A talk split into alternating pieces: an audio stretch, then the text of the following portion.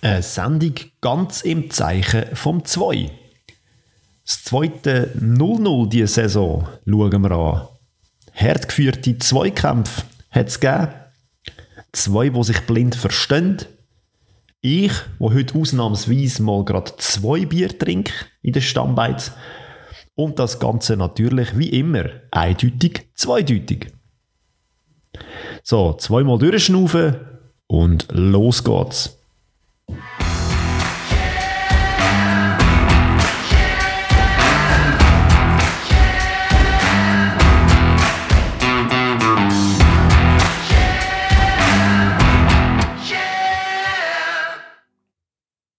Ja, da sind wir wieder. Das mal ein bisschen früher am Morgen, darum auch die tiefere Stimme vielleicht. Vielleicht Adi, wie sieht es bei dir aus? Bist Ja, äh, schon wach? Ja, fast aus dem Bett geht und ähm, ja.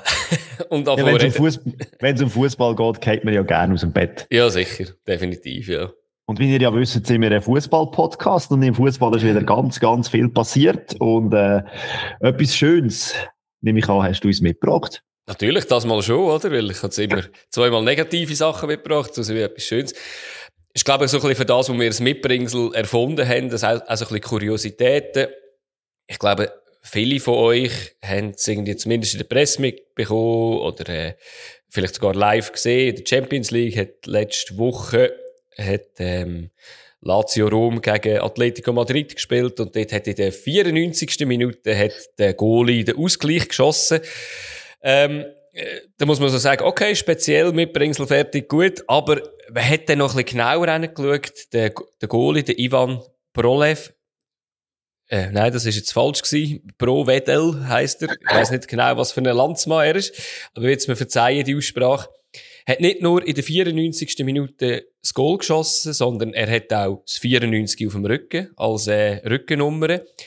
Und da könnte man sagen, ja gut, okay, jetzt haben wir äh, den Spass gehabt. Nein, es geht weiter. Er ist 1994 geboren und er ist exakt 1,94 groß. Also ist ganz klar, in welcher, welcher Minute er hat müssen treffen. Ich denke, er ist 94 Jahre alt. 94 Jahre wird er irgendwann auch ja, alt sein, genau, vielleicht, ja.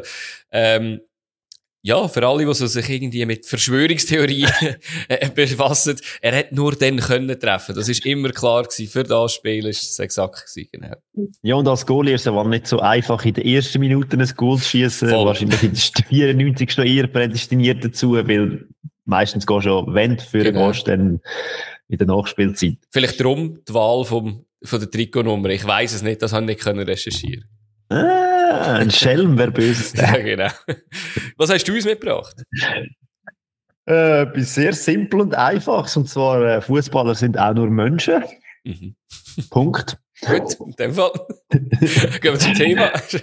Nein, natürlich auch denen passieren Fehler. Und äh, ja, so ein Fehler ist ein Malik Thielmann von PSV Eindhoven passiert. Er ist aus dem Kader gestrichen worden, aus einem ganz einfachen Grund. Er hat verpennt. ja. Weil wir ja so früh aufnehmen und das Thema Schlaf doch noch so nicht so weit her ist, äh, habe ich gedacht, nehme ich das einmal mit. Ja, selbst Ich wir schaffen es für den Podcast aufstehen. Also schaffst Genau, doch du das- auch für äh, das Fußballspiel. Ja, es gehört mir eher selten, dass Fußballer Ja. verschlafen, aber trotzdem ist es natürlich etwas, wo ja jedem kann passieren, wo einen He- Wecker daheim hat, Ja. wo ein Stromausfall oder was auch immer, man weiß ja nie.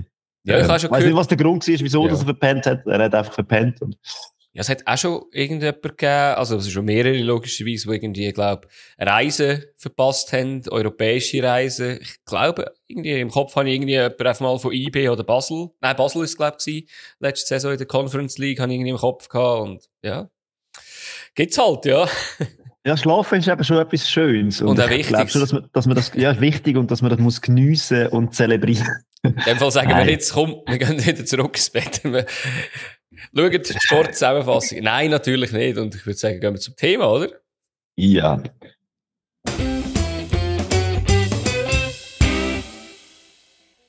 Ja, das Thema von heute, ähm, es gibt wieder ein, bisschen ein rotes Spiel. Und Adi, was kommt dir in Sinn, wenn du das folgende hörst?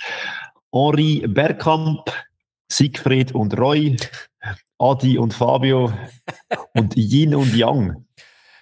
Wenn jetzt Ying und Yang nicht gewesen wären, hätte ich so gesagt, so Traumduos, oder? Wahrscheinlich, oder? oder perfekte Konstellationen. Gut, das ist Yin und Yang ja auch. Ja, das wär's, ja. Aber, äh, ja, genau, ja, das stimmt. Ja. ja, richtig. Kongeniale Partner. So ja. muss das sein. Schön. Und das ist heute ein bisschen unser Thema. Und äh, wir haben das Kategorie, wie gut war eigentlich? Mhm. Und ja, haben wir gedacht, da nehmen wir mal ein Duo führen, wo in der Schweiz seine Spuren hinterlassen hat. Und äh, ja, man kann, glaube ich, sagen, sie haben äh, äh, alles kaputt ballert zu ihrer Zeit. Sie haben im Süden angefangen von der Schweiz und es hat sich dann äh, aufgearbeitet bis in den Norden rauf. Und ich habe dann gemerkt, ja, der eine ist dann wieder in den Süden gegangen am Schluss. Mhm. Und ja, natürlich, der Ed ist vom äh, Paolo Rossi und vom Christian Jimenez. Das ist aber nicht der Paolo. Er hat zum zweiten Namen Paulo, also Julio, nein, Julio, Julio Hernan, Hernan Rossi. Ja, ja, Julio ja. Hernan Rossi, richtig. Paulo Rossi ja. ist ja noch ein bisschen weiter südlich. Eben, warum? das ist etwa der ähnliche Schreibfehler wie beim Teddybär auch zu tun. Ah, sehr wahrscheinlich ah, hat man da den Dinge, äh, Strich durch die Rechnung gemacht, das Rechtschreibprogramm ja, hat Paulo Rossi aufgeschrieben. Wahrscheinlich, wahrscheinlich. Nein, Julio mhm. Hernan Rossi, Christian Jiménez, äh, ja, und wir wollen ein bisschen schauen, wie das dazu gekommen ist, dass das eines von diesen super Duos war. Mhm. Von vorneweg mal, also ich habe sie in Erinnerung, dass der eine ein bisschen der war, der vorbereitet hat und der andere, der Jimenez, der, der vollstreckt hat. Äh, es wird man wahrscheinlich auch an den Zahlen, wo man nachher ein bisschen drauf kommen, ein bisschen sehen, wobei auch der Rossi auch getöpft hat. Aber ja, der hat sich ein bisschen entwickelt dann, zum äh, Vorlagen geben. Der ist zuerst eben auch ein riesiger Goalgetter gewesen und hat sich dann immer weiter ein bisschen zurückfallen Und das hat einfach das gut funktioniert, das zweite, ja. Ja, dann starten wir doch gerade mit dem Rossi, würde ich sagen. Ja, also, wenn man ganz zurückgeht, er ist irgendwie, er ist für äh, einen legendären Club in Argentinien, sind ja beides Argentinier, ist er, ist der Jugendclub gewesen, also River Plate, er ist nicht von dort geboren, hat sich aber dort nie können durchsetzen. Und was mich erstaunt hat, er ist ähm, in dieser Zeit ausgelehnt worden nach Japan als äh, ähm, irgendwie so 19-, 20-Jährige und hat dort dürfen Spielpraxis haben. Das hat mich irgendwie noch erstaunt, dass man sich, dass man nicht irgendwie im eigenen Land oder zumindest auf dem gleichen Kontinent ein Talent auslehnt. Aber auch dort hat es nicht so funktioniert, beziehungsweise hat es nicht gelangt nachher, als er zurückkommt zu River Plate und dann in der Saison ähm, äh, was ist es? Äh, 98 ist er ablösefrei sogar, ist Tessin gekommen. Ja, und ähm, ja, hat dort dann mit dem Ross, äh, mit dem äh, Jimenez zusammen dürfen starten. Immer interessant, weil der Jimenez ja äh, bei Boca war. Genau. Eigentlich müssten sie sehr viel Hass aufeinander haben. ja. Ja. Ich weiß nicht, eben, nachher ist er ja natürlich ein, äh, man, man fragt sich immer, wo sind sie die grösseren Legenden gewesen? Also, in, äh, in Lugano hat hat er in 111 Spielen 60 Goal geschossen, also sehr, sehr äh, gute Torquote. In Basel ist es ein bisschen weniger geworden, aber trotzdem noch gute mit 53 Goal in 160 Spielen. Und ich glaube, wenn man das kurz zusammenfasst, ist, ist der Rossi bis heute, doch bis heute der Re Rekordtransfer innerhalb, in, innerhalb von der Super League. Und mit dem Geld, das er damals von Lugano, äh, von Basel nach Lugano gekommen ist und er den anderen Weg gegangen ist, hat er Lugano ein bisschen weit auch gerettet. Weil, ähm, wenn der Transfer nicht passiert wäre, wäre Lugano wahrscheinlich weiter runtergefallen, als, äh, als sie dort äh, sind und wären komplett bankrott gegangen und wären wahrscheinlich auch heute nicht dort, wo sie sind. Also hat er bis heute eine Auswirkung eigentlich. Aber interessant, dass ja mit dem Verkauf damals vom Chimeres und vom Rossi äh, Lugano schon runtergefallen ist, halt einfach ja. tabellarisch, weil genau. sie sind ja in der Saison, in der letzten Saison, wo die beiden gespielt haben, sind sie, äh, dort hat es ja noch auf Abstiegsrunde genau. gegeben und sie sind in der ersten Runde, also in der vier Quali-Runde sind mhm. sie, ist ja Lugano erst gewesen. Genau. Nachher ist dann GC Meister geworden, aber ja, trotzdem, also es ist schon krass, oder? Man hat die zwei verkauft, man hat den Verein gerettet, dafür ist man halt dann einfach sportlich nicht mehr, ja, nicht mehr konkurrenzfähig sein, als für ganz oben mitspielen. Ja, eben langfristig hat sich wahrscheinlich das gelohnt. Andererseits ist es natürlich schon schade. Man hätte sich dort wahrscheinlich gut können um einen Meistertitel, äh, hätte dort können um den kämpfen, aber, äh, ja, hat wahrscheinlich nichts gebracht, wenn man nachher zwangsrelegiert worden ist. Und, ja, nachher man eben, ja. man hat dafür den FCB gestärkt und dann ja. ist ja nachher das losgegangen. Also ich meine, was ja die dann abgeliefert haben beim FCB zusammen. Ja. Ja, auch europäisch hat es so ein paar Glanzmomente gegeben. Normalerweise hat äh, Jimenez ja immer mehr Goal gehabt, aber es hat so eine legendäre Champions League Saison gegeben, wo der Rossi einfach extrem losgeleitet hat, glaube irgendwie in, in fünf Treffer in sechs Spielen ist das gewesen dort. Hat es also ein legendäres Spiel gegeben Basel gegen Liverpool, wo 3-3 ausgegangen ist, 2002. Ist, ist auch ein riesiges Spiel gewesen.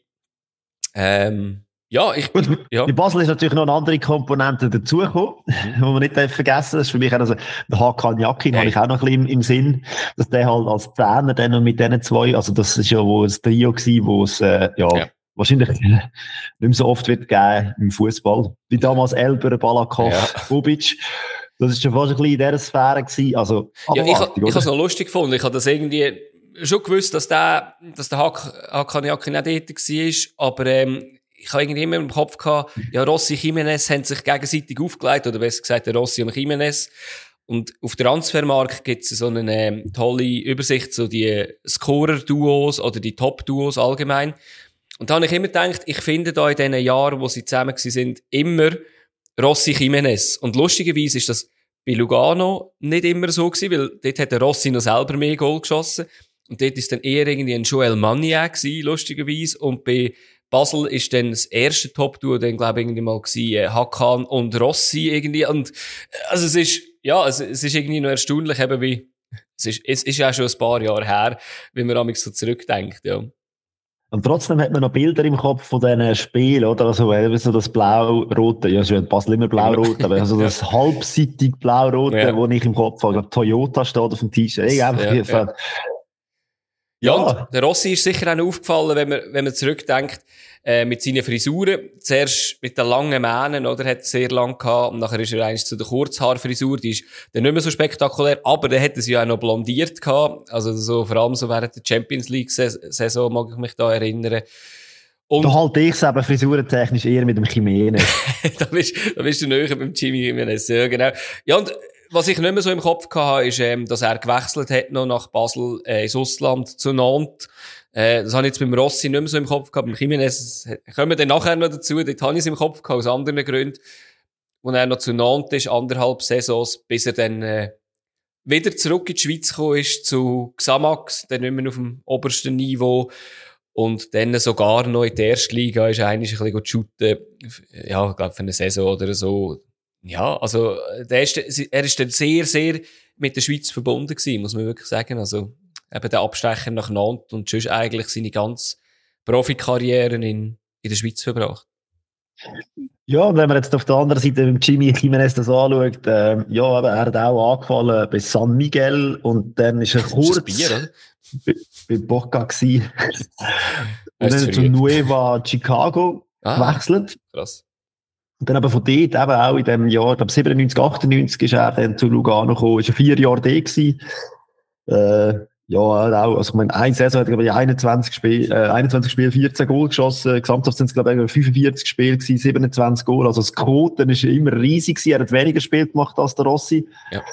Aber halt mehr Goal geschossen. Ja. Und eben 2000, 2001 fast Meister mit Lugano. Also schon krass. Und ja, meine, jetzt sind sie, Lugano ist eigentlich, die sind die zwei gewesen, oder eben, außer noch ein paar andere, Esposito oder Joel Mal, äh, nicht Joel Mal. Fast. Manja. Manja, logischerweise. Äh, ja, hey, aber hast du herausgefunden, Rossi und Jimenez haben, sind Doppelbürger gewesen, argentinisch-italienisch. Und beide hat nie in Italien gespielt. Ist das irgendwie ein, ein, ein Deichsel in Lugano unten, dass die irgendwie noch einen italienischen Pass bekommen, dass sie nicht als das Ausländerkontingent, also ich habe es nicht herausgefunden. Ich nehme es im Fall an, weil früher ist das ja gegangen und gäbe, ja. dass man bei den südamerikanischen Profis noch irgendwo einen Onkel oder eine ja. Tante aus Italien gesucht hat oder aus irgendwo Europa, ja. damit man eben, wie gesagt, dass sie das Ausländerkontingent, was ja früher noch heftiger war mit der Distinktion, also dass das irgendwie anders hast können umgehen. Ja. Äh, davon aus, dass das mit dem zu tun hat. Ja. ja, aber wie, sie haben ja beide also Jimenez hat nie für die argentinische Nazi gespielt, der Rossi, Rossi auch nicht. Auch nicht. Ja, für das ist halt die Schweizer Liga schon noch ein bisschen klein gewesen. Wobei eben, wie gesagt, äh, ja, ich habe mich jetzt eben noch erstaunt, ob sie vielleicht nicht irgendwie U-Nazis gespielt haben, weißt aber es sind ja mhm. beides eher Spatstarter gewesen, oder? Also ich meine, eben, Rossi ist irgendwie mit 1,22 in die Schweiz gekommen, oder? Also, ja. ja. Ja, und eben, ich meine, dann beim FCB klar, die Spuren hinterlassen, was sie schon in Lugano angedeutet haben, haben sie beim FCB umgesetzt, was sind dreimal Meister geworden, dreimal mhm. Göps, zweimal Göpsieger und äh, der Jimenez ist dreimal Torschützenkönig gewesen, ist mit Lugano. Ja, ja. Und ich meine, wenn man die Statistiken anschaut, in der Super League sind 170 Spiele, 120 Goal, also. Heftig, ja, ja. Ja, bei ihm ist es dann weitergegangen mit einem äh, Abstecher nach Marseille wo nicht so wahnsinnig von äh, Erfolg gekrönt war. So wie ich das lese, hat er nur zwei Goal geschossen in 20 Spielen. Und trotzdem hat er das eigentlich so ein bisschen gelangt, dass es dann in die Bundesliga gegangen ist. Und er war ein Jahr bei Hertha. Gewesen. Das habe ich gar nicht im Kopf gehabt. Mhm. Man sieht halt die Fotos mit dem Hertha-Liebli. Ja, der bei Marseille müssen wir vielleicht noch etwas sagen. Ähm, Darfst du gerne machen. Für, für mich ist ist der Jimenez immer einer der grössten Spieler gewesen da in der Schweiz. Ähm, ich habe früher auch immer Anstoß 3 gespielt und da hat es immer Rossi Jimenez habe ich irgendwie versucht zu, zum FCL zu holen. Ähm, ich habe den immer super gefunden und irgendeiner hat er für mich einen riesen Tolk im Reinheft bekommen, beziehungsweise hat er recht da Kredit verloren. Er hat sich ja geweigert, in einem Europa League Spiel oder Europapokalspiel, wie auch immer, für Basel aufzulaufen, weil er dann den Wechsel ins Ausland hat wollen, oder? Hat er angefangen, sich wegzustreiken? Ich, ich habe ich ha das noch so im Kopf, ich weiß nicht mehr, gegen wer es war. Ich, ich habe das noch so im Kopf gehabt. Und es ist dann bis kurz vor dem, vor dem Spiel immer ein Thema gewesen. Er ist, glaube sogar mitgereist und ist dann trotzdem nicht auf, ja, das ist irgendwie ganz unschön gewesen, irgendwie, weil er hat, ich, ich nehme an, es muss ja dort gewesen sein, wo er nachher zu Marseille ist. Aber, äh, ja, das, das hat mir, das hat mich ein bisschen gestört gehabt, weil ich habe eigentlich immer sehr, sehr cool gefunden. Eben, Karma holt einem ein, nur ja. zwei Goal in 20 Spielen für Marseille. Ja. Die sind nicht zufrieden mit ihm. Dann ist es zu, spannenderweise zu Hertha. Mhm. Und dort, wenn ich Statistiken anschaue, habe ich irgendwie das Gefühl, er hat 28 Spiele gemacht für Hertha und 12 Goal geschossen. Also per se nicht schlecht sein. Ja, voll.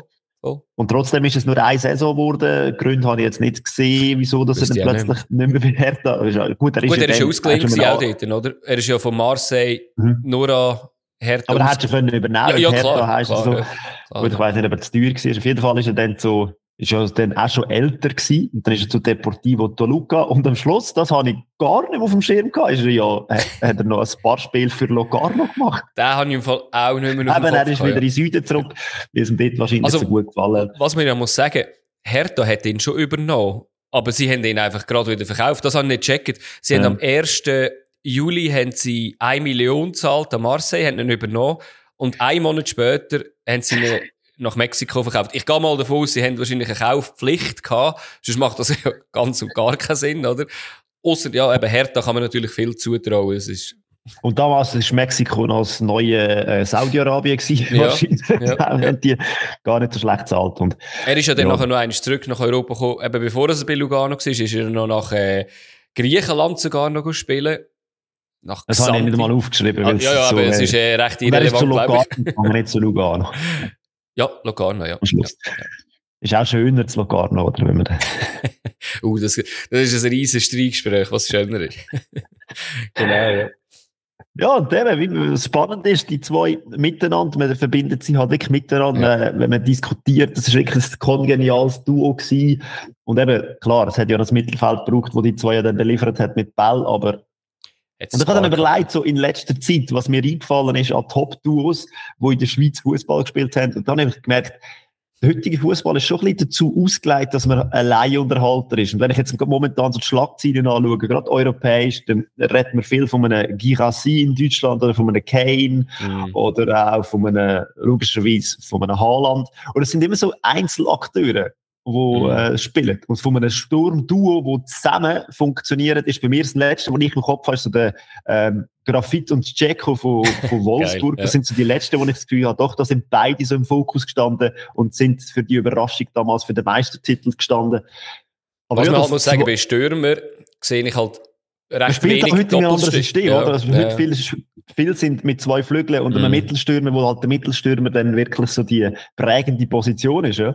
Also irgendwie letztes Jahr habe ich einfach so in der Premier League so mitbekommen, hat halt einfach eine Kevin De Bruyne sehr oft am Haaland aufgelegt und da hat man ein bisschen von dem geredet äh, bei Kane und Son hat man ab und zu mal so ein bisschen geredet aber ja, wie, wie, du richtig sagst, das ist dann, äh, es ist ja eigentlich lustig, dass sie zusammen funktioniert haben, weil sie ja vor allem in der Anfangszeit beide einfach Abschlussspieler sind, dass das irgendwie überhaupt funktioniert hat, dass sich die nicht irgendwie in die Haare gekommen sind. Gut, ein hat keine gehabt, von dem her ist es nicht gegangen.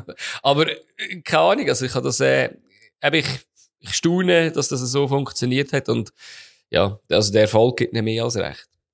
Ja, die Frage ist auch, sie haben beide offensive äh, Kreativität gehabt, ohne Ende und halt auch nicht wahnsinnig viel für Defensive müssen machen ja, zu dieser Zeit ja, noch. Ja. Und da sind sie abgesichert worden, was heute halt wie auch der neue Spielstil wahrscheinlich auch der Folge hat, dass man das gar nicht mehr kann, weil heute sagt man ja, der, der Stürmer ist der erste Verteidiger. Ja. Und ja, vielleicht ist das schon ein bisschen mit dem, dem, mit dem neuen System und der Modernität vom Fußball ein bisschen zu schulden, dass es heute wie nicht mehr geht, dass man einfach zwei Nasen hat, die vorher äh, Narrenfreiheit haben. Ja, ja, das ist wahrscheinlich schon so, ja. Ja, ich würde Eben, wie gesagt, also die, die Zahlen sprechen Band und sie haben beim FCB eine Ära eingeläutet. Ähm, klar, finanziell natürlich auch ein bisschen unterstützt wurde damals äh, von einer gewissen Gigi Öri. Aber ja. Das Einzige, wo, wo, leid, wo man leid tut, sie hat mit ihren Namens müssen in den Pool rein, wenn sie Meister wurden. Sind, aber sie hat einen, Bad, einen Badeanzug angehabt. Ja, zumindest, so zumindest, ja. Genau. Ja, das sind doch die Bilder und so, wo man, wo man immer wieder ein bisschen ins, ja. eben, Nostalgie, ins Schwärmen reinkommt, wenn man das hört oder sieht und, äh, ja, schon, eben. Ja, darum, äh, was, was mir nur noch, die Kategorie, dass man genau. so Sachen nicht vergisst. Was mir noch irgendwie im Kopf war, wo wir jetzt das vorbereitet haben, ist so ein bisschen, ähm, ich weiß nicht, ich habe es nicht können recherchieren, weil zu der Zeit sind die Statistiken noch nicht mega gut. Ich habe nicht im Kopf, dass einer von denen oder beide mal extrem lang verletzt sind. Nein, mich hat sich ein bisschen gewundert, dass der Jiménez nicht so viel Spiel gemacht hat, er, wo gerade bei Lugano, mm. also wahrscheinlich hat er schon eine kleine Verletzungen äh, dazu gebracht, dass er nicht so viel gespielt hat. Ja, Aber also wenn er gespielt ja. hat, hat er auch getroffen. genau, genau. So einfach, so einfach kann man das lösen, oder? Ja, natürlich. ja, nein, mir war nicht gewesen, dass sie sich, dass sie gröber verletzt sind und das, ja, ist halt schon noch wichtig, Konstanz vor allem in dieser Zeit vom Fußball. Ja, wenn ich jetzt das aber so anschaue, da, wenn ich jetzt gerade reingeschaut habe, wegen, also Super League, eben bei Lugano jetzt, hätte ich immer wirklich saumässig viel gefällt. also ist mein Bauchgefühl, also, glaube ich, sehr also, falsch gewesen. Also, ja, hat wirklich viel gefällt. Und trotzdem viel Goal geschossen. Ja. Das ist das, was in Das ist das, was zählt, ja. Definitiv, ja. Weil eben bei ihm ist es auch so ein bisschen ähnlich gewesen, wie, wie der richtige Ronaldo. Irgendwie hat, habe ich irgendwie schon auch, irgendwie jetzt, wo ich es gesehen habe, wahrscheinlich, eben hat er ein bisschen mehr gefällt. Aber ich hätte jetzt bei Basel, hätte glaube ich, einfach viel mehr Spiel gemacht. Aber dort hätte er, glaube ich, auch wirklich weniger gefällt, hätte ich jetzt gesagt. Aber, ja. Also hätte er sicher weniger grosse Verletzungen gehabt, was ich jetzt gesehen habe auf den ersten Blick. Ja. Schönes Duo. Wirklich. Bleibt, glaube ich, recht lang in Erinnerung. Ja, wir sind gespannt aufs nächste. Vielleicht hat sich ja an dem letzten Spieltag eins rauskristallisiert. Voll.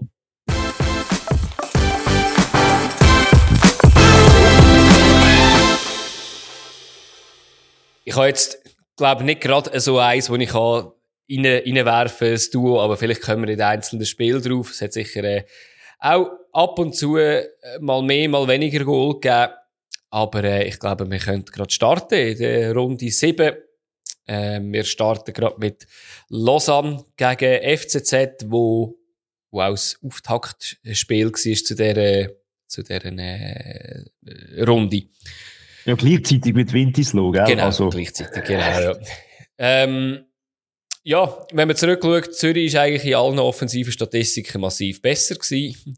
Ausser bei den herausgespielten Goalchancen. Ähm, sag jetzt einmal, es ist alles nichts für Feinschmecker vom Fußball. Also da hat es äh, zwei, äh, drei, vier Goalschüsse gegeben insgesamt. Ähm, der FCZ, der mehr Chancen ein bisschen hat, also vier, hat äh, Expected Goal Wert von eins gehabt. Also das ist, äh, und wenn ich die, wenn ich die Chancen angeschaut habe, habe ich irgendwie äh, einige Schlenzer vom Marquesano in der ersten Halbzeit. Nach auf der anderen Seite ein Schlenzer, der ein bisschen weiter weg ist vom Custodio, dann ein Volley vom Marquesano aus 16 Metern, der ein bisschen daneben war. Ja, also, es ist einfach wirklich wenig los aus meiner Sicht. Und ich habe, ich habe nach einer Stunde hat, hat der Matthew dann eine Chance gehabt, wo einen Weitschuss gemacht hat, wo der Letizia, wo allgemein ein gutes Spiel gehabt hat, hat können um, um den Pfosten lenken. Also beide Keeper haben einen riesen ja. Match gemacht aus meiner Sicht. Eben für das, dass sie wenig zugehört haben, haben sie äh, trotzdem ein paar Sachen müssen rausholen. Eben der Giger zum Beispiel hat in der 80. Minute einen schönen Volley aus etwa 25 Meter äh, abgesetzt, wo der Brecher wirklich auch sehr gut gehabt hat. Aber das ist krasserweise der erste Schuss aufs Goal in der zweiten Halbzeit von Lausanne daheim. Und dann hat man gedacht, okay, jetzt geht das wirklich 0 zu 0 zu Ende. Und dann ist eigentlich die, die grösste Chance vom ganzen Spiel ist in der Nachspielzeit, ähm, schön, dass wir den Namen eigentlich mal können sagen, der Okoflex mit dem Freistoß, ähm, auf eine lange Pfosten. Und dort steht der Wallner ganz allein. Und der Letizia hat ihn aber dann wirklich schön über, äh, über die Latte gelenkt. Ja, äh, grösste Chance vom Spiel, eben nicht mega viel los, eben zwei, drei grössere Chancen. Zürich das dritte Mal unentschieden gespielt, jetzt in Serie. Ja, äh, das zweite 0-0 in dieser Saison. Also, ja, ja es ist schon mehr als siebter, siebter Spieltag, das zweite 0-0. 0-0 scheint nicht so das Resultat vom Schweizer Fußball. Ja, das ist es so, ja, genau. Ja, der, ich glaube, Lausanne, äh, ich weiß auch nicht, ob sie zufrieden sein können. Am Schluss haben, ist der, der Mann hier gestanden und hat gesagt, er findet es eigentlich nicht so schlecht, weil er in der Region Zürich anscheinend noch wohnt, dass er, äh, dass er keine blöde Sprüche muss hören, die eine oder andere Richtung. Dann sind wir ja froh, wenn der Mann hier damit zufrieden ist. Äh, der, äh, Lausanne spielt äh, resultatorientiert nach genau. dem Trainer Sim Gusto, äh, ja, finde ich gut. das passt, wo er wohnt oder nicht. finde ich gut, ja. ja, kann man so machen, oder? Genau. Ja, und eben, du hast gesagt, gleichzeitig war ja noch ein anderes Spiel. Gewesen. Ja, auch mit Lausanne Beteiligung. Einfach das kleine Lausanne, das Stade Lausanne Uschi, der in Winterthur gespielt hat. Ja, auch da sehr viel Kampf. Äh, man hat Winterthur, hat man gemerkt, sie wenden, sie probieren es. Es hat nicht so wahnsinnig gut funktioniert und Slow habe ich eigentlich sehr, sehr harmlos empfunden. Ja, also ich glaube, die erste halbe Stunde ist wirklich nichts los gewesen. Man hat sich abtastet, man hat versucht und so. Und dafür nachher, oder? Ich meine, die, ab der 30. bis zu der 45. Minute, ist, mhm. das ist eigentlich der Match gewesen, ja. in diesen 15 Minuten, wenn man es so will sagen ja. Ähm, ja, in der 31. Minute habe ich notiert, dass eigentlich der ganze Bein viel zu weit flankt. Also ich bin nicht sicher, ob er das so hat wollen, weil auf, es hat so ein bisschen komisch ausgesehen, die, die Flanke wird einfach länger und länger und eigentlich nicht im Strafraum, sondern über den Strafraum drüber. Mhm. Ich weiß nicht, ob er den Chat auf dieser Seite gesehen hat. ähm, genau. Mag jetzt mal, ich mag es mal bezweifeln, aber ja, egal. Äh, auf jeden Fall steht dort der Chat und äh, der macht dann etwas, wo man eigentlich auch nicht so oft sieht im Fußball. Er flankt nicht mal. Mhm. Er spielt einfach den Ball in die Mitte, klar, dort, wo es gefährlich ist im Strafraum, den Ball rein. Und von mir aus gesehen ist es weder eine gute noch irgendetwas, ich kann es nicht mal Flanken nennen. Ja. Und ja, in der Mitte stehen die Justo und der Turkes hinten dran, beide eigentlich allein. Mhm. Ähm, ja, da finde ich auch das Abwehrverhalten, äh, da kommen wir so später auch noch ein bisschen paar später aufs oh, Abwehrverhalten ja. bei gewissen Abwehr, äh, bei Ecken und bei Flanken. Ich weiß nicht, ob man das nicht trainiert. Es ist mir ein bisschen aufgefallen an dem Spieltag. Extrem äh, vor allem. Katastrophal. Mich hat es irgendwie gedacht, vor allem auf, auf eine zweite Post, auf eine lange Post, dass dort immer einen allein steht. Kommt, eben, haben wir nachher auch noch, eben, im ersten Spiel auch schon. Ja. Ja, irgendwie stimmt das mit der Zustimmung, also mit der Zuständigkeit da hinten und vorne. Auf jeden Fall, äh, ja. In der Mitte rutscht dann die Justo über Ausserrest, was mir natürlich gefällt, und dann äh, schlänzt so halb in, in lange Ecken und ja. Also es war irgendwie so eine Mischung zwischen Ausserrest und Hacke, ich weiss nicht ja, genau. Also, irgendwie, ich weiss auch nicht, wie er da selber, weiss sie wahrscheinlich auch nicht selber, wie er da geschossen hat. Nein, nein. Aber das passt zum Spiel und ich meine, dann steht es 1-0 für Winterthur. Eben, fast interessant. Der Turkis hat ja fast noch reingepusht. Das ja. habe ich spannend gefunden. Sie sind so wie zusammen zu nahe ja, gewesen, genau. fast. Ja, ist immer äh, ja. Aber ja. Und dann, äh, ja, hat man gedacht, jetzt könnte man denken, da kommt ein besseres Spiel. Und äh, Slow hat dann, glaube eine Chance gehabt in der ersten Halbzeit. Und, also, Ecke. Mhm. Aber auch wieder da, oder? Der Post steht ganz allein im zweiten. Äh, ja, ich weiß nicht ein Innenverteidiger mit dieser Größe, äh, dürfen wir den einfach so allein lassen? Ja, lustig ist noch, am, am ersten Pfosten steht ja irgendwie der Jankiewicz, der unter dem Ball durchgeht. Ähm, und eben wirklich bei ihm niemand. Und ja, der steht wirklich eigentlich vor dem Goalie. Das ist, äh, ja, schwierig. Ja, und so ist Goalschießen natürlich einfach. Ja, genau. Und dann kommst du aus dem Nichts raus als Loch und steht zu einem 1-1 aber es ist dann nicht lang gegangen. In der 40. Minute äh, die Giusto in der Mitte auf Latayev. Der wird ja noch gefault. Genau, genau. Und äh, das ist aber schlussendlich egal, weil der Turkes steht hinten dran. Auch da wieder, oder? Latayev in der Mitte, der Turkes. Sie sind Wintertourer sind in dieser Position immer im Strafraum gewesen, was gefährlich ist. Sie haben dort Personal gehabt, immer viel Personal gehabt. Das finde ja. ich, das finde ich spannend. Also, sie haben wirklich auch versucht, in die gefährliche, äh, äh, ja, die gefährliche Zone reinzukommen und dort äh, etwas zu machen. Mhm. Und das hat in dieser 15 Minuten sehr gut funktioniert. Und der Turkes haut nicht rein. Und, ja. Ich habe nur überlegt, wenn du, wenn der Lateiev man kann darüber streiten, ob es ein Foul war oder nicht. Ich hätte jetzt gesagt eher ja. Darfst du im Strafraum in Vorteile laufen?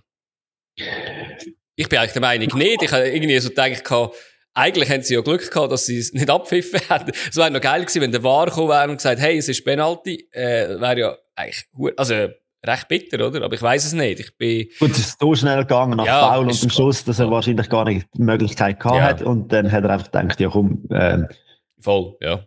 Weil wäre der Trainer von Winterthur gefragt, willst du lieber Penalty oder das Goal, hätten sie wahrscheinlich das Goal genommen. Wobei bei Penalty ja wahrscheinlich noch eine gelbe Karte dazugekommen ja, wäre. Also, gut, ja. ja, kann man selber diskutieren, aber. Ja, ja, klar. Ja, und dann ist der Match fertig gewesen. 2-1. Zweite Halbzeit ist gar nichts los gewesen. Ja, zwei äh, Slow ist nichts gekommen. Ja. Äh, gut, Latayev hat noch einen Lattenschuss ja, gehabt. Das, das habe ich mir noch notiert. Also, dort hat man den Sack können zumachen. Und ganz, ganz am Schluss läuft der Dano noch auf einen Keller, wo ja übrigens neue Nummer genau. 1 ist bei Winterthur. Das finde ich ein bisschen schade, weil ich finde, der Kuster hat eigentlich Kuren gut gehabt.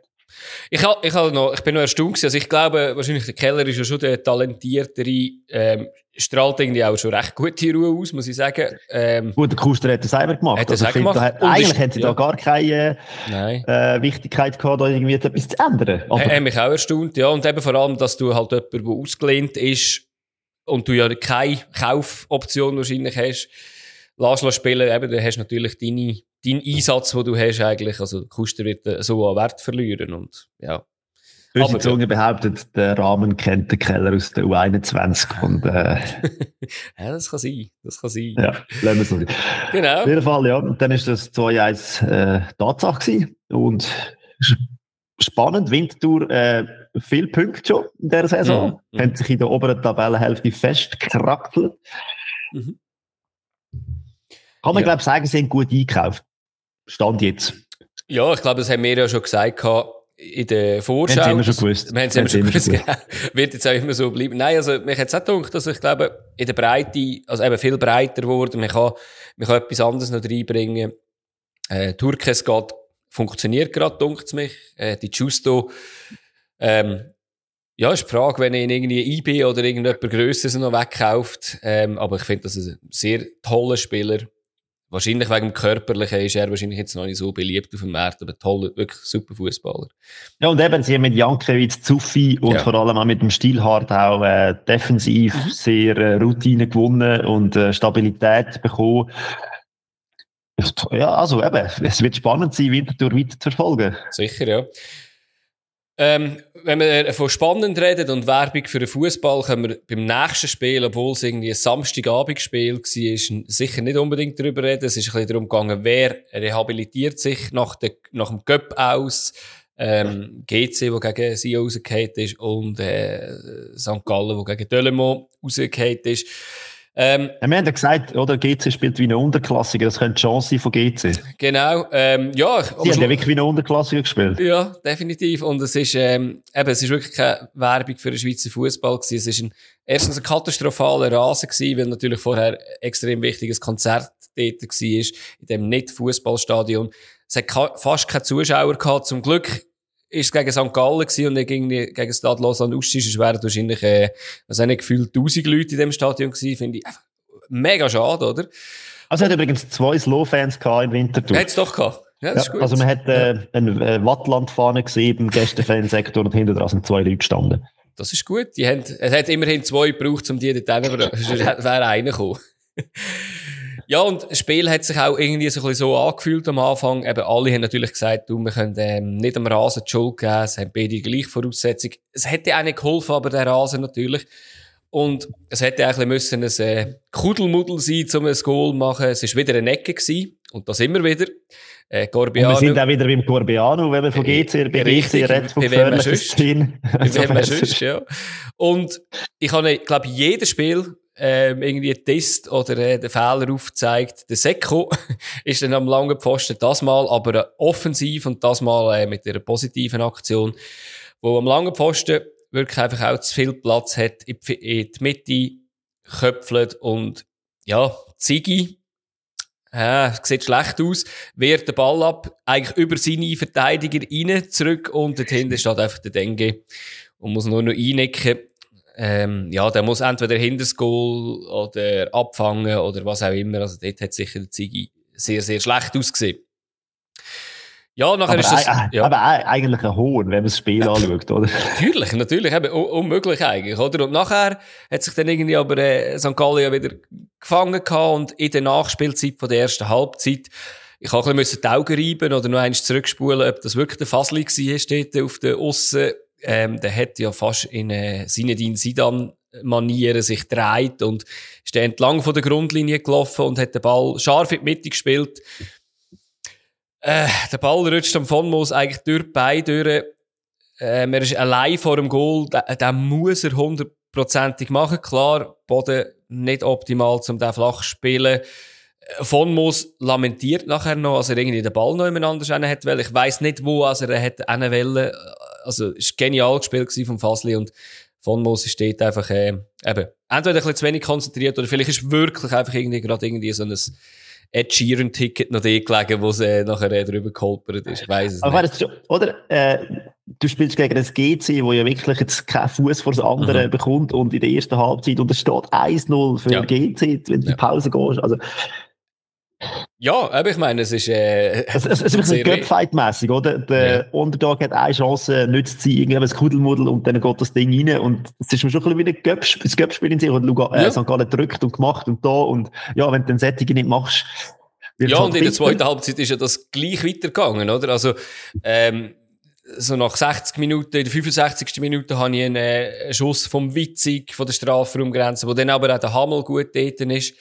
Ähm, man hat einige Chancen kreiert irgendwie am Schluss, aber einfach, man hat's, man hat's nicht angebracht, irgendwie ganz, ganz klare Chancen rauszuspielen.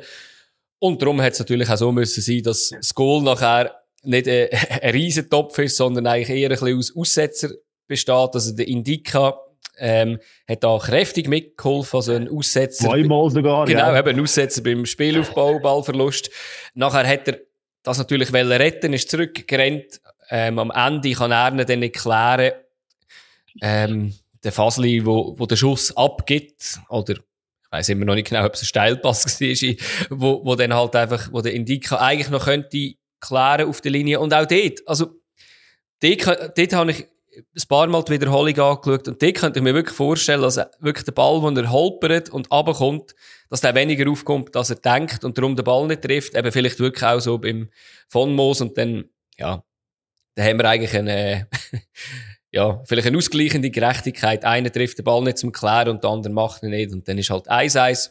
Und nachher. Also, ich meine, das Schöne ja. ist ja an dem, Spiel, an dem Goal. Klar, man kann den Dika rausheben, weil er halt zweimal äh, ja. Box schießt in dem Sinn, aber ja, was immer das Schöne ist, St. Gallen spielt sich die Chance aber auch schön raus, mhm. weil der Doppelpass mit dem Mosakolo ja. und dann eben der Pass zum, was sie machen eigentlich mega viel richtig. Natürlich. Einfach wirklich natürlich. am Schluss noch der letzte, der letzte Zwick und auch da, aber es sieht halt einfach glücklich aus. Ja, ja. Der Schlenzer oder was auch immer das war vom ja. Fasli. Ja.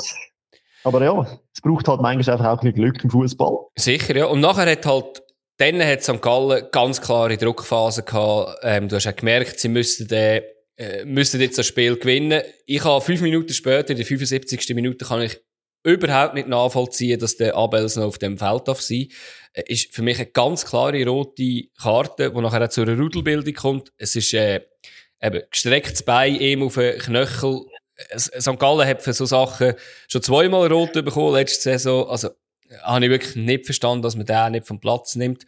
Wäre dann natürlich wahrscheinlich dann noch einmal, ähm, also dann hat es wahrscheinlich jemand gelangt für äh, St. Gallen, weil eben sie haben dann wirklich noch einige Chancen gehabt. Ich habe zum Beispiel in der 80. Minute haben sie sich noch eines so super durch kombiniert, wo der witzig dann einfach da übers Goal leitet, wo ich muss sagen, ja, dort müsstest du nicht zumindest aufs Goal bringen. Und ja, wir haben jetzt viel über St. Gallen geredet, aber ich kann wirklich nicht viel über äh, GC sagen. Das Einzige, was ich kann sagen kann, der, Schabani ist eingewechselt worden für, für Gorbiano. Wir haben ja gesagt, die zwei. Die zwei, aber man hat den, den Gorbiano dann geschützt, dass er nicht noch graue Haare bekommt, wenn der Schabani wieder eine Chance von ihm vergibt, äh, die er schön aufgelegt hat. Ähm, ja, also wie, ich als... Also, wie fühlst du dich als Gorbiano? Ich das nicht. Wenn du in dieser Mannschaft spielst und es funktioniert einfach nicht und du bist mit deiner Qualität eigentlich so viel zu gut. Ja, ich, ich glaube, da wird vielleicht im, im Winter entweder äh, gibt's da eine Lösung oder äh, er läutet am Totti Gomez an, er wird mit ihm mit der U23 spielen, äh, bei, bei den Wolves wieder. Äh, ich, ich weiß es nicht. Also, nein, also man muss ja sagen, das Team selber wäre ja grundsätzlich nicht schlecht. Eben, es ist alles wirklich neu, aber ähm, ja, es ist auch so ein bisschen Ratlosigkeit dabei. Ich habe ja letzte Woche schon gesagt, die Kommunikation von Berner. Jetzt wieder eine Kommunikation, die mega positiv ist vor dem Match, nach dem Match ich, ich verstehe ja, die drei, die vier Tage Mallorca haben ihm gut da. habe ich nicht mitbekommen. Den Klatschen dran, habe ich nicht gelesen, aber in dem Fall, okay. Äh, ja, in dem Fall Eimer saufen tut in dem Fall der Stimmung auch gut, gut. ja, aber eben, jetzt haben wir eigentlich fast zu viel über das Spiel geredet, weil so gut ist das wirklich nicht gewesen. ja, dann gehen wir doch zum nächsten. Das oder? ist, ja. von einer Seite recht gut gewesen, von der anderen auch etwa ähnlich schlecht. Also du redest jetzt vom Sonntag von Invertal gegen Basel. In der Tat, ja. Ja, aber schön. Mal das Positive vorweg. Äh, Winterthur hat endlich daheim spielen. Ähm, und sie haben auch gespielt wie ein Heimteam. Mhm. Ich weiß nicht, ob das einen Zusammenhang hat. Vielleicht. äh, ja, das Stadion ist fertig. Äh, es hat herzig ausgesehen, es schön ausgesehen. Voll ähm, ja. Und dann hat Iver da gespielt wie ein Heimteam mit guten Chancen. Ähm, klar, eben, Lunga, SPDS, Tazar, das sind äh, gestandene Super League-Spieler. Und wie wir wissen, Iver da hat er schon noch ein bisschen eingekauft. Basel hat auch eingekauft. Also, es waren wie so Mannschaften gewesen, wo man jetzt, wenn man äh, vor zwei Monaten aufs Kader geschaut hat, hat man wahrscheinlich äh, das Gefühl gehabt, was, das sind die gleichen Mannschaften. Mhm. Und äh, bei Iver da scheint das schon ein bisschen besser zu funktionieren mit der Integration von der Neuen. Wobei mhm. eben auch spannend, das ist mir gar nicht irgendwie aufgefallen, erst am Schluss, und dann ist ein bisschen die tragische Figur fast noch geworden, der Aufstiegsheld, der Bayer, ja. wo ja praktisch aus allen Traktanten ist. Also, ich meine, der spielt fast nie und jetzt ist er reingekommen und am Schluss, äh, ja, verursacht er sogar noch Penalty. Mhm. Also bitter, das ist für mich auch so ein bisschen ein Zeichen, oder? Ich meine, du hast eine Aufstiegsmannschaft, die ja eigentlich es verdient hat in der Super League zu spielen und von denen spielt, ja. außer dem Goalie spielt wahrscheinlich nicht mehr viel. Nein.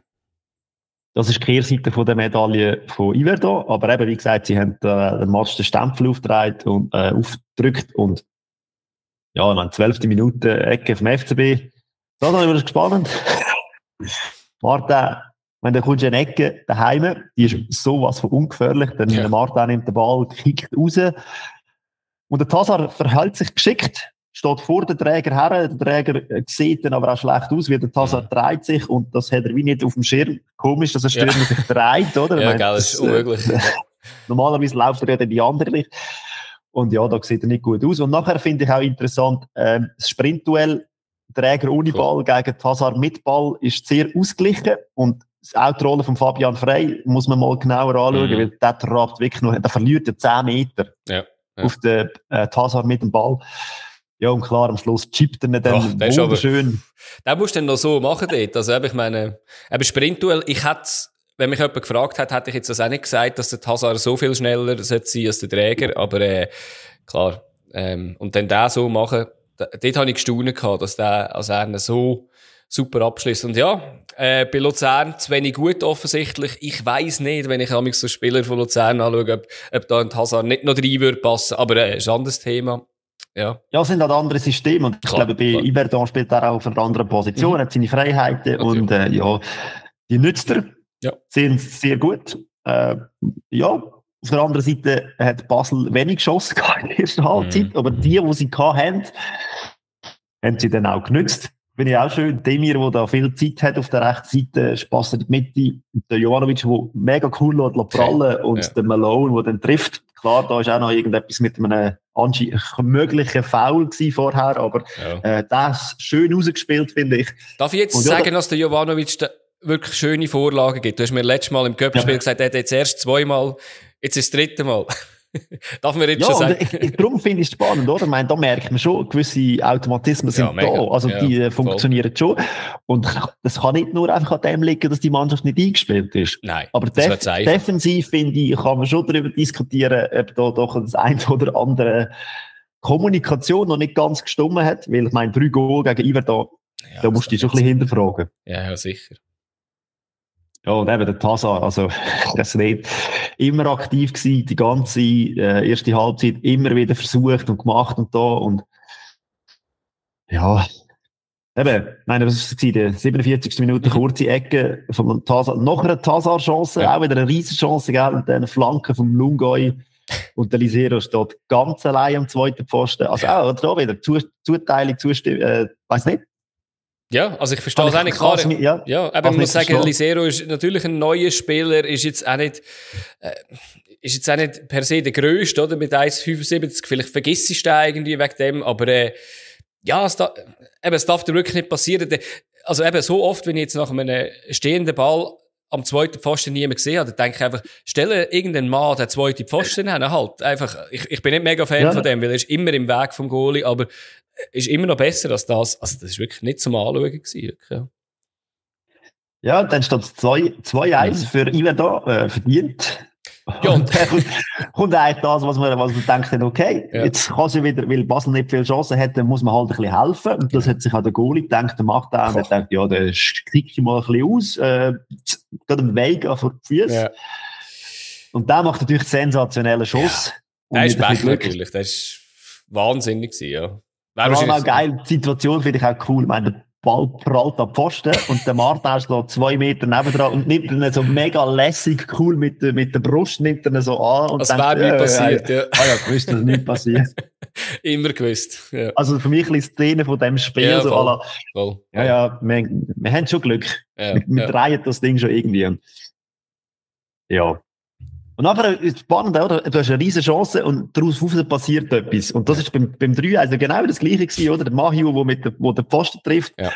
Und eine Sekunde später macht es dann besser mit dem Kopf nach einer Ecke. Nach einer Ecke Standard. natürlich. Kein Gegenspieler wieder. Ja, unmöglich. Auch wieder ganz allein dort, oder? Ja. Also ja, eben, Zuteilung. Eben, wir nicht diskutieren. Ja, absolut. Und das ist eine Waffe, äh, wie man sieht, gegen Mannschaften wie der FCB zukünftige Gegner vom FCB äh, Standards oder allgemein Standards in der Super League, ich weiß nicht, eben, ähm, können wir mal ein Thema darüber machen. Wie verteidigen wir den Ecken? Wobei. Genau. einfach nicht so. Ich kann einfach das Video laufen, so macht man es nicht und kann da eigentlich von dem Spieltag schon sehr viel zusammenschneiden, genau. Ja, und da habe ich vorher ein bisschen gespoilert, äh, dass es nicht ganz so spann äh, unspannend war in der Schlussphase. Hat mhm. der Trainer, der Schellibaum, das Gefühl, ach komm, wir bringen doch noch unseren Aufstiegsheld, der Baye, und äh, ja, nicht, dass es vorher klar macht, nein, er ist da hinten ein bisschen rumwuseln. Mhm. Äh, das Hands im Strafraum. Ja. Ja. 87. Minute Penalty, Augustin zum 3-2. Aber es ist nicht mehr als Resultatkosmetik gewesen, weil mhm. Basel einfach nicht fähig war, da noch eine richtige Reaktion zu zeigen, finde ich. Und man hat es ja. einfach über sich ergehen Und das ist das, was ja, was mir als Trainer vom FCB wirklich wird Sorgen machen, die, äh, die Art und Weise, wie man verliert. Ja, und eben, ich meine, wie gesagt, ich meine, wir haben lang jetzt auch schon gesagt, du eben, ich meine, die müssen sich einspielen, bla, bla, bla. Ähm, aber es ist, es liegt jetzt nicht an dem, eben, also jetzt, jetzt muss man wirklich irgendwann mal sagen, du, schau, jetzt, jetzt muss da ein Schub kommen. Weil es ist alles andere als unverdient, dass der Sieg war. Ist eben eigentlich auch statistisch ist alles, spricht der für, für Iver da, ein Aufsteiger, wo, ja, klar nicht das halbe Team verkauft hat, aber halt einfach auch viele neue dazugehalten hat. Und, ähm, aber schön, ja. schön, dass du die Statistik ansprichst, weil es sind ja noch zwei andere Matches am Sonntag und dort hat die Statistik auch sehr eindeutig immer für eine Mannschaft. Oh ja, das ist so. Aber das haben beide auch gewonnen. Nein, also beim ersten Match, ähm, schon, ja, oder? Beim ersten Match schon, ja. Dort hat äh, der Meister IB gegen Lugano gespielt gehabt. Ähm, vielleicht kann man da noch erwähnen, sie haben ja unter der Woche noch beide gespielt gehabt. IB ja Und ist auch fair, dass beide gegeneinander spielen. Genau, finde ich auch. Äh, IB hat zwar zwei Tage mehr zum Regenerieren gehabt, aber äh, ja, man hätte es ja nicht können später ansetzen, das Spiel. Es ist der späteste Slot. IB gegen Leipzig 3-1 verloren daheim. Äh, Lugano daheim 0-0 gespielt gegen Bodo Glimp, also beide daheim auch gewesen. Das ist sicher auch fair, dass, äh, dass man nicht noch gross hat müssen reisen ähm, ich finde, man hat das Europa League-Spiel gemerkt bei Lugano. Ähm, die sind irgendwie recht müde gewesen und ich glaube, es liegt nicht nur an diesen zwei Tagen weniger Zeit, sondern einfach, ja, hat einfach nicht so geklappt. Am Anfang hat das eigentlich noch gut ausgesehen, viele Zweikämpfe, hat einfach ein bisschen Paroli geboten, aber jetzt nicht grosse Chancen rausgespielt und nachher passieren einfach gewisse Fehler, wo man muss sagen, das kannst du halt gegen IB nicht leisten. Also, der Males ist komplett unbedrängt auf dem Flügel, auf dem linken Flügel, flankt den Strafraum. Äh, Haidari rutscht steht noch am Ball vorbei. Also, eben, ich glaube, jeder Juniorentrainer sagt, wenn der Ball klären willst, entweder haust du ihn auf die Tribünen rauf, oder bleibst weg und bleibst beim Spieler. Ähm, er hat keine von diesen Sachen gemacht, sondern ist am Ball vorbeigerutscht und hat sich auf den Hosenboden gelegt. Und natürlich, wenn der Ensame im Strafraum kann einen Ball annehmen kann, ja, dann haut er nicht rein, kann auch der Arigoni gar nichts dagegen machen. Und nachher hat man äh, Ctrl-C gemacht und Ctrl-V ähm, zehn Minuten später, also Copy-Paste. Ähm, es ist einfach ein anderer Spieler auf der linken Seite. Ähm, der Ulisse Garcia wo man weiss, er kann flanken, auch komplett unbedrängt. Zweiter Pfosten, kennen wir das Thema. Dort ist der El Waffi gestanden, wo ähm, schon nach zwei... Der Satz ist von Marigoni, der genau. ja verletzt hat, müssen ausgelassen Genau, schon nach 22 von Janko auch nicht so schön ausgesehen hat, aber eben. Ja, definitiv, genau. Und eben dort ist der El Waffi gestanden, eben nicht gestanden, nicht gestanden. an der zweiten Weg gestanden von Monteiro und der macht einfach das 2-0. Der ist eine halbe Stunde gespielt und 2-0 hinten. Denkst du, hey, was machen wir jetzt da? Dann haben sie gesagt, wahrscheinlich, jetzt, jetzt tun wir mal die, die linke Seite fixen, dass, wir, dass dort keine Flanke mehr herkommt. Ja, der hat halt, halt fünf Minuten später, Mesha Kelia gesagt, ja gut, dann kommen wir halt über rechts, Flanke dort rein. Ja, Ensame kommt vor dem Maya-Ball. Ja, es sind am Schluss drei Schüsse aufs Goal, drei Goal. Ähm, ja, am Schluss. Meisterliche Effizienz. Meisterliche Effizienz und auf der anderen Seite, ähm, zwei, zweieinhalb individuelle Fehler. Man hätte jetzt da können sagen, der Mai muss, muss vor dem Stürmer am Ball sein, obwohl das würde ich jetzt eben nicht ankreiden. Gegen Ensame ist das einfach nicht mega schwierig. Und ja, dann bist du 3-0 hinter nach 37 Minuten. Was machst du? Ähm, aber, aber, völlig verdient. Also, völlig verdient. IBE hat gezeigt, dass ja. sie, äh, klar beste Mannschaft in der Schweiz mit der ersten Halbzeit. Ich meine, Lugano ist jetzt nicht ja. irgendjemand. Nein. Äh, aber da haben sie einfach mal schnell gezeigt. Und vor allem eben, ich meine, hockst auf der Bank, hockt einfach ein Iten, ein Gonvula. Also es ist schon auch, ein Imeri ist ja verletzt. Also, ja. Es ja, ist schon ist krass. Heftig. Und die haben ja unter der Woche auch gegen Salzburg können mit dem Sturm spielen. Jetzt spielen jetzt gegen Dings mit einem Samir. Ich glaube, gegen Salzburg, äh, gegen Leipzig irgendwie zwei Minuten hat auf dem Feld gestanden. Der ist auch hässlich gewesen. Und dann kommt er rein und schießt zwei Kisten. Ja. Also schon krass, oder? Ja, oder eben auch ein Lakomi, der ja eigentlich so ein bisschen als äh, Riederersatz gilt. Äh, aber man hat natürlich auch einen Ugrinic, der endlich in der Mitte spielen kann, äh, was ihm sicher auch gut tut. Aber was hat der Lugano gemacht? Lugano hat eine riesige Chance gehabt hat wirklich äh, wunderschön durchkombiniert. In der, vor der Halbzeit noch der Alice, da steht er plötzlich irgendwie allein vor dem Rajopi. Ich glaube, der Steffen hat den Pass gespielt gehabt. Ähm, wo der Rajopi dann wirklich auch mit wenig zu tun, der wirklich super hebt und zeigt, dass er auch ein guter Goal ist, auch wenn er wenig zu tun hat. Und, ähm, ja, ich meine, das hätte ja dann wieder ein bisschen Hoffnung geben zu einem wichtigen Zeitpunkt. Ja, da war Pause gewesen. Zweite, die zweite Halbzeit ist ja relativ schnell erzählt. Ja, sehr schnell erzählt. Jetzt hat es einfach eine Ecke gegeben, wo der zweite Ball zum Lustenberger kommt und man denkt, also wenn einer 133 Spiele lang kein Topf, nein, 132 Spiele lang kein Topf schießt, macht er jetzt sicher auch keinen aus 25 Metern und dann haut er da einfach in, die Ecke rauf. Noch nie gesehen von Fabian Lustenberger, ob in dieser Zeit bei Luzern oder bei Hertha, also so etwas habe ich noch nicht so viel gesehen. Aber wenn du so viel Platz hast und der Ball zu dir kommt, also. Klar, klar. Und es ist irgendwie auch schön für ihn. Man hat gemerkt, es ist, eben, es, es gönnen es ihm logischerweise alle. Äh, eben, 4-0, diskussionslos. Aliseda hat noch eine zweite Chance gehabt mit dem Kopf. Ähm, geht drüber, ist schwierig gewesen mit dem Kopf nehmen. Und in der 80. Minute, Minute später, nachdem, hat es einen Doppelpassversuch gegeben.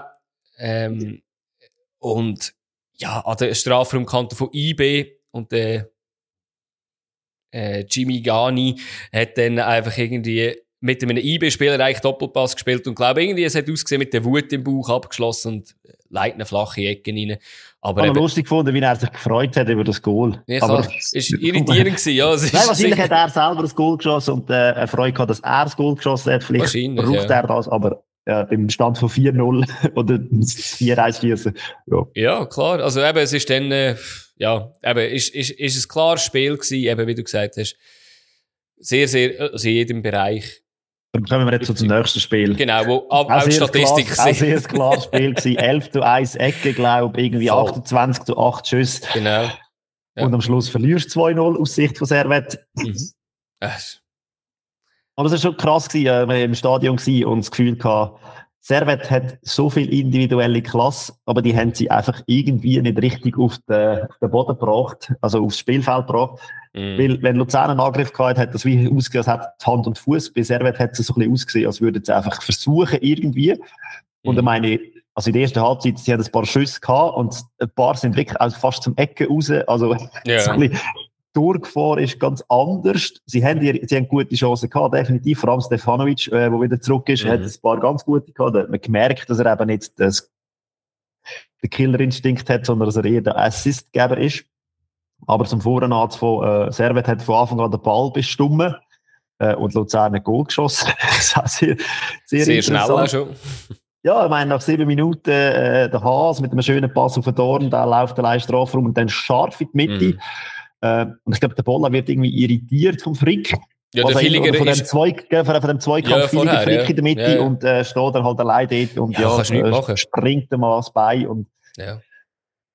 weiß auch nicht genau, was, was er gemacht hat. Darum schießt es ja fest in die Mitte, oder? Also es ist, eben irgendeinem kommt er schon an, oder? Und eben du hoffst natürlich, als, also er, er hat ja auch für Villiger spielen, der verpasst, ihm sein Gegenspieler müssen zumindest irgendwie wahrscheinlich klären oder irgendwie wegbekommen. Eben, Bolla ist einfach ein armer Sicht, der kann ja nichts machen, wenn, wenn ah, Nein, es hat, äh, es fährt vorher an mit dem genau. Pass vom, vom Haas. Ja, und der Dorn genau. hat ein bisschen in dem Spiel das Ding gehabt, dass sie die, äh, Hereingaben zum Teil ziemlich scharf gekommen sind. Da ja. hat er mal irgendwann einen auf Finger gehabt, wo er, da kann, kann, man fast nicht machen, weil so scharf wie der reinkommt. Ja. Aber es ist später gewesen. Genau.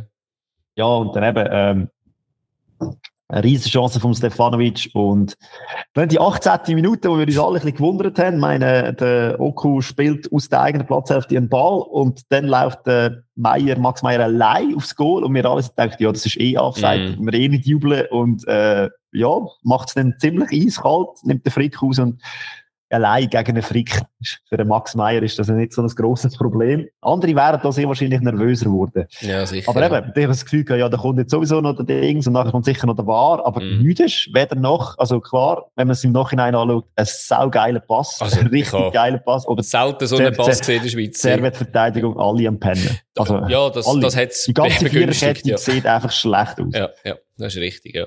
Ja, es ist ja lustig, es ist ja nach einem Befreiungsschlag eigentlich ja. passiert. Das ist so wirklich, ja.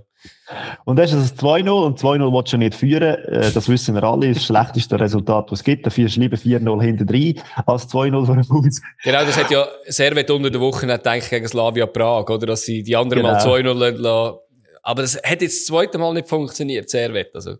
Ja, aber eben, wie gesagt, ich meine, Stefanovic kommt dann kurz später äh, ja. allein, äh, vor dem Goal zum Schuss und der schießt aus drei Meter an die Latte. Ja. Das ist das, was ich vorher angesprochen habe. Also da muss einfach, da muss einfach das 2-1 her und dann wird das Sache auch noch mal ein bisschen spannender. Aber eben, Servet auch 11 zu 1 Ecken habe ich vorher angesprochen. Mm. Und keine von diesen 11 Ecken ist gefährlich geworden. Also da würde ich mich auch mal hinterfragen. Sie sind, glaube alle auf erste Pfosten. Wir haben heute gelernt, alle auf zwei. Media gespielt, der ist dann ja. später reingekommen, der hat ein bisschen etwas gebracht. Aber ich meine, ja. das ist trotzdem, sorry, da ist ein Grivelli, da ist ein Gonja, da sind ja. äh, Kutesa so viel Klasse drin und ja, entweder sind sie im eigenen Unvermögen gescheitert bei ihren Chancen oder natürlich auch im Luzerner Goli, der da auch gekratzt hat, was geht. Hat, es ein paar Mal gebraucht, der Lorenz. Mhm. Ja, das ist schon krass. Und eben, ja. was ist mit Servet los? Wieso bringen die am Anfang von der Saison, haben die das wirklich auch noch auf den Punkt gebracht, die Leistungen und auf den also wirklich gut gespielt und irgendwie, jetzt haben sie nicht schlecht gespielt. Sie haben ja zum Teil mehr Ball, also viel mehr Ball gehabt, viel mehr Chancen. Aber irgendwie fehlt ihnen auch seit ein paar Spielen einfach auch ein bisschen Glück. Ja, sicher. Oder eben halt die, der, der letzte und der zweite, die zweitletzte Aktion, die, die letzte und die zweitletzte Aktion hat mir jetzt in dem Spiel gefällt. Eben, es ist eine grossartige Mannschaft. Ähm, ja, wo, wo halt einfach eben das noch nicht auf den Boden bringt. Ähm, ja, weiß auch nicht, eben vielleicht halt auch eine Doppelbelastung, wo man sich nicht, vielleicht nicht so gewöhnt ist, aber das kann man jetzt da eigentlich nicht bringen, weil wir haben auch gesagt, dass sie breiter aufgestellt sind. Und für mich äh, symptomatisch für äh, den ganzen, ähm, für das ganze Spiel ist eigentlich die, die Befreiungsaktion vom Becca gewesen, ist eine von der letzten Chancen gewesen, wo ja eigentlich der Ball richtig Goal geht. Der Becca kann ja den tut eigentlich den Ball fast ins eigene Goal lenken, aber kann dann noch innerhalb vom Fünfer den wieder klären. Also ich glaube, wenn du so viel Glück hast, dann, dann kann er auch nie ein Goal reingehen. Also, also ist natürlich eine grossartige Aktion ja. von ihm gewesen, aber eben, der müsste eigentlich schon vorher drin sein, oder? Ja, es hat einfach vieles nicht gestummen. Bisher ja. hat und vieles gestummen bei Luzern. Genau. Ähm, darum steht am Schluss ein 2-0 auf der Anzeigetafel. Und jetzt haben wir ein kleines Problem bei der nächsten Runde, gell? Weil die ist ja quasi morgen. Ja, genau, genau.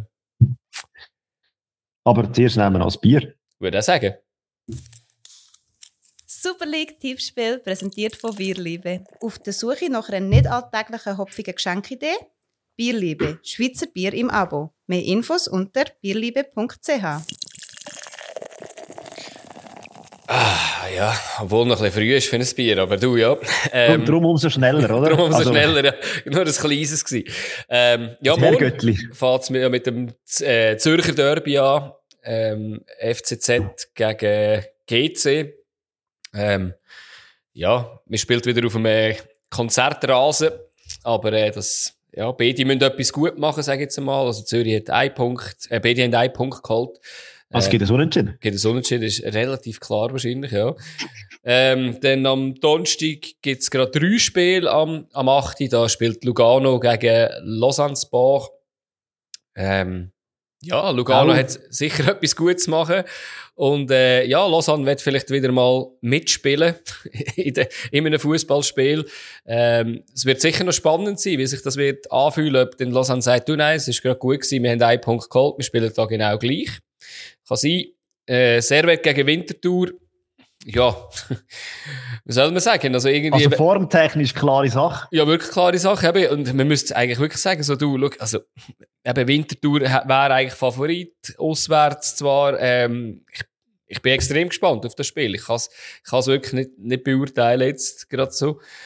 Ähm, St. Gallen gegen, gegen IB. Aber ich glaube, IB hat mal den Dritt jetzt so ziemlich gefunden sagen wir jetzt zwar, und nachher funktioniert es auch wieder nicht. Und St. Gallen muss einfach noch an dieser Effizienz schaffen. Könnte ein gutes Spiel werden. Ähm, ja, wird aber ein, ein Herzstück Arbeit für, für St. Gallen. Und da darf man sicher sich keine Fehler erlauben, wie, wie, wie gegen GC. Weil wenn man gegen GC Federn lässt, ja, dann passiert es wahrscheinlich so wie für Lugano, dann wird es äh, unschönen Abend. Am Donnerstag haben wir noch zwei Spiele, auch am 8. Da spielt Basel gegen FCL. Ähm, Formtechnisch auch da wieder eine ganz klare Sache. Ganz klare Sache. Äh, ja, Luzern tut sich nie, nicht ganz so einfach oder oft nicht so einfach in Basel. Zwar ist, ist das jetzt auch schon ein bisschen anders geworden. Ähm, ja, ich bin gespannt, wie, wie halt der Basel auf das reagiert, auf den und Basel muss jetzt liefern, oder? Also, ich also hätte gesagt, nach ja. der Länderspielpause, nach dem Dings, äh, gibt's für sie einen Restart. Jetzt müssen sie genau. liefern. Und, äh, also, weißt, das erste Ding ist schon mal ja. in die Hose gegenüber da. Also, ja. da muss etwas kommen. Ich erwarte das Feuerwerk vom FCB. Muss wahrscheinlich sein. Also, vor allem, ich sage jetzt mal, sie haben ja dann, äh, am Wochenende noch gegen Stadlos Anuschi daheim. Ähm, stell dir vor, Jetzt gegen Luzern gibt es irgendwie eine Niederlage, sagen Sie mal, muss nicht einmal so hoch sein und nachher gegen Stade Lausanne noch ein ist etwas. Also ich sage mal, dann, der brennt in Basel, oder? Aber eben, ich glaube, das, das wird ein sehr, sehr aufgeladenes Spiel. Ähm, ich bin am schauen, wie ich dort raufkomme. ähm, aber äh, ja, das, ich, ich, freue mich extrem auf das, ja. Ja, und dann haben wir, sind wir gerade bei Stade Lausanne gewesen, spielen gleichzeitig ähm, gegen Iverdon. Und äh, ja, ich werde wieder mal auswärts. Bin ich auch gespannt, wie sie sich, äh, wie sie sich werden schlagen. Natürlich jetzt mit einer recht breiten Brust. Müssen nicht so weit reisen. Nicht so weit reisen. Gegen Tabellenletzte. Tabellen zweitletzte haben sie geschlagen, also ist das Ziel wahrscheinlich auch gegen Tabellenletzte zu, zu gewinnen. Von dem her, ähm, ja. Aber das spannend finde ich so, äh, wenn man sich momentan so ein bisschen die, die Lage anschaut von der Liga, ich habe das Gefühl, momentan die Hälfte von der Liga ist in einer Krise. Mhm. Und überall hat man das Gefühl, es brennt ein bisschen. Ja, und schon bei den bisschen, anderen hat man so ein das Gefühl, okay, ja, da kommt vielleicht auch noch etwas. Also es ist so ein bisschen, äh, ja, recht instabile Lage momentan, Mhm. weil halt die, die aufgestiegen sind, nicht nur halt Kanonenfutter sind, sondern dass die auch eben mitspielen und dass es Winterthur so gut äh, spielt. Also irgendwie ist ein bisschen, es ist ein bisschen wachgerüttelt worden, die Liga, die Zehnerliga mit der Zwölferliga, es ist ein bisschen, ja, Ja, es ist ja zweiteilt und das wird sie ja dann auch sein, wenn sie, äh, wenn dann die, die erste Phase durch ist. Und äh, ja, ich gebe dir recht, dass ich sehe so ein bisschen eins bis sieben, wo jetzt noch nicht so ganz so in der Krise sind und nachher acht mit Servet, GC. Lausanne bin ich irgendwie nicht sicher. Lausanne dunkelt mich irgendwie nicht so wirklich in der Krise, aber sie holen halt einfach nicht so wirklich Punkte. Äh, Also, meine, ja. Im FCZ redet man mittlerweile von der kleinen Resultatkrise. Bei St. Gallen hat man Genau. auch schon Mühe mit dem, mit eben, vor allem der Göpp, wo dort Saisonziel verpasst schon. Eben, also es ist schon, Ja. überall redet man ein bisschen von, Ja, ja, Und- hast recht. aber hey, jetzt äh, wünschen wir euch eine schöne Woche und sie geht ja schon gleich wieder weiter mit Fußball. Genau. Macht's gut. Tschüss. Ciao zusammen.